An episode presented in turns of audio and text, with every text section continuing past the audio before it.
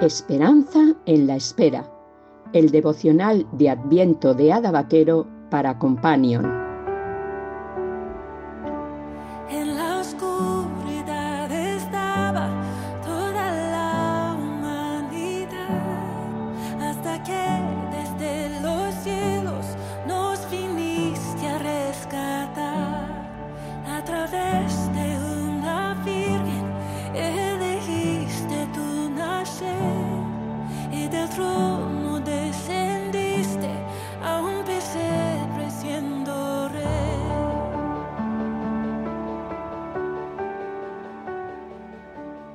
21 de diciembre. Entonces María dijo, He aquí la sierva del Señor, hágase conmigo conforme a tu palabra.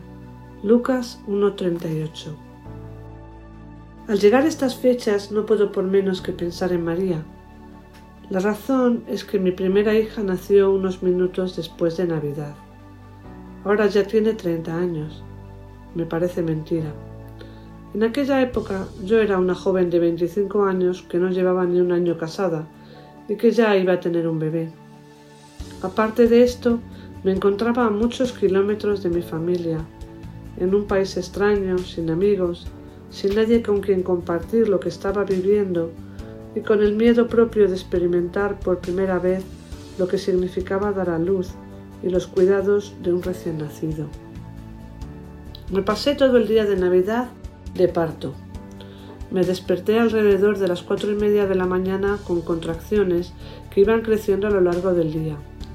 Y mi hijita vino al mundo a las 12.09 de la madrugada del día 26, nueve minutos después de Navidad.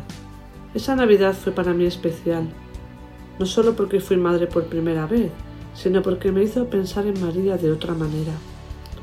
Era solo una chiquilla que se quedaba embarazada de forma sobrenatural y que seguramente había tenido que soportar las críticas de su pueblo por no estar debidamente casada con José. Incluso José había intentado dejarla, y así lo hubiera hecho si Dios no le hubiera hablado en sueños. Pobre María, cuando dijo que era la sierva del Señor y se sometió humildemente a la voluntad de Dios, no sé si era consciente de lo que la esperaba.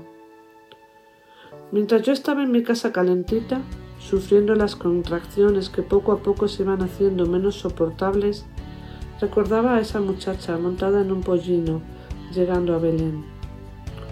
Cuando estaba en la cómoda e impoluta habitación del hospital, pensaba en María dando a luz en un establo en un lugar para animales, sin ayuda médica, sin experiencia, sin más familia que su marido.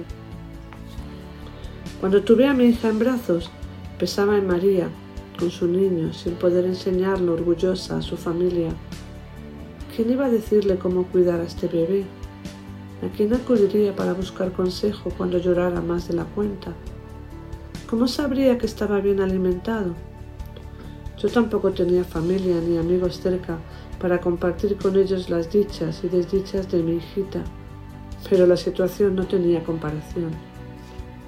María, la sierva del Señor, dispuesta a sufrir desde el primer momento en que se le apareció el ángel, se convirtió para mí en un ejemplo vivo de entrega y sumisión a Dios. María tuvo que huir con su marido y su hijito a Egipto para evitar que cayera en las manos de Herodes. Qué vida más dura, inmigrantes en un país extraño, viviendo quizá de los regalos que recibieron de los magos. ¿Cuánta gente podría hoy en día identificarse con esta familia? Cada vez que pienso en María y en su experiencia maternal, me maravillo de las bendiciones que una fe sencilla, proveniente de una jovencita obediente, puede traer a este mundo cuánta admiración me hace sentir por María. Y al comparar nuestras experiencias no puedo por menos que dar gracias a Dios, porque mi experiencia fue mucho más agradable que la suya, a pesar de lo difícil que fue para mí. Sé que muchas mujeres han tenido experiencias difíciles en sus partos, pero no creo que haya muchas de las que estén leyendo esto que puedan decir que la suya fue peor que la de María. Por eso quiero dar gracias a Dios por esta preciosa mujer, dispuesta a obedecer a Dios, costara lo que costara, para que el Redentor pudiera entrar en este mundo a salvarnos a todos, incluso a ella misma. Me uno a ella en su precioso cántico de alabanza, diciendo, Engrandece mi alma al Señor, y mi espíritu se regocija en Dios, mi Salvador. Lucas 1, 46, 47. Oración. Señor, te doy gracias por María y por José y por tantas personas que como ellos a lo largo de la historia se han sometido a tu voluntad, costara lo que costara, para que las buenas noticias del Evangelio llegaran hasta nosotros.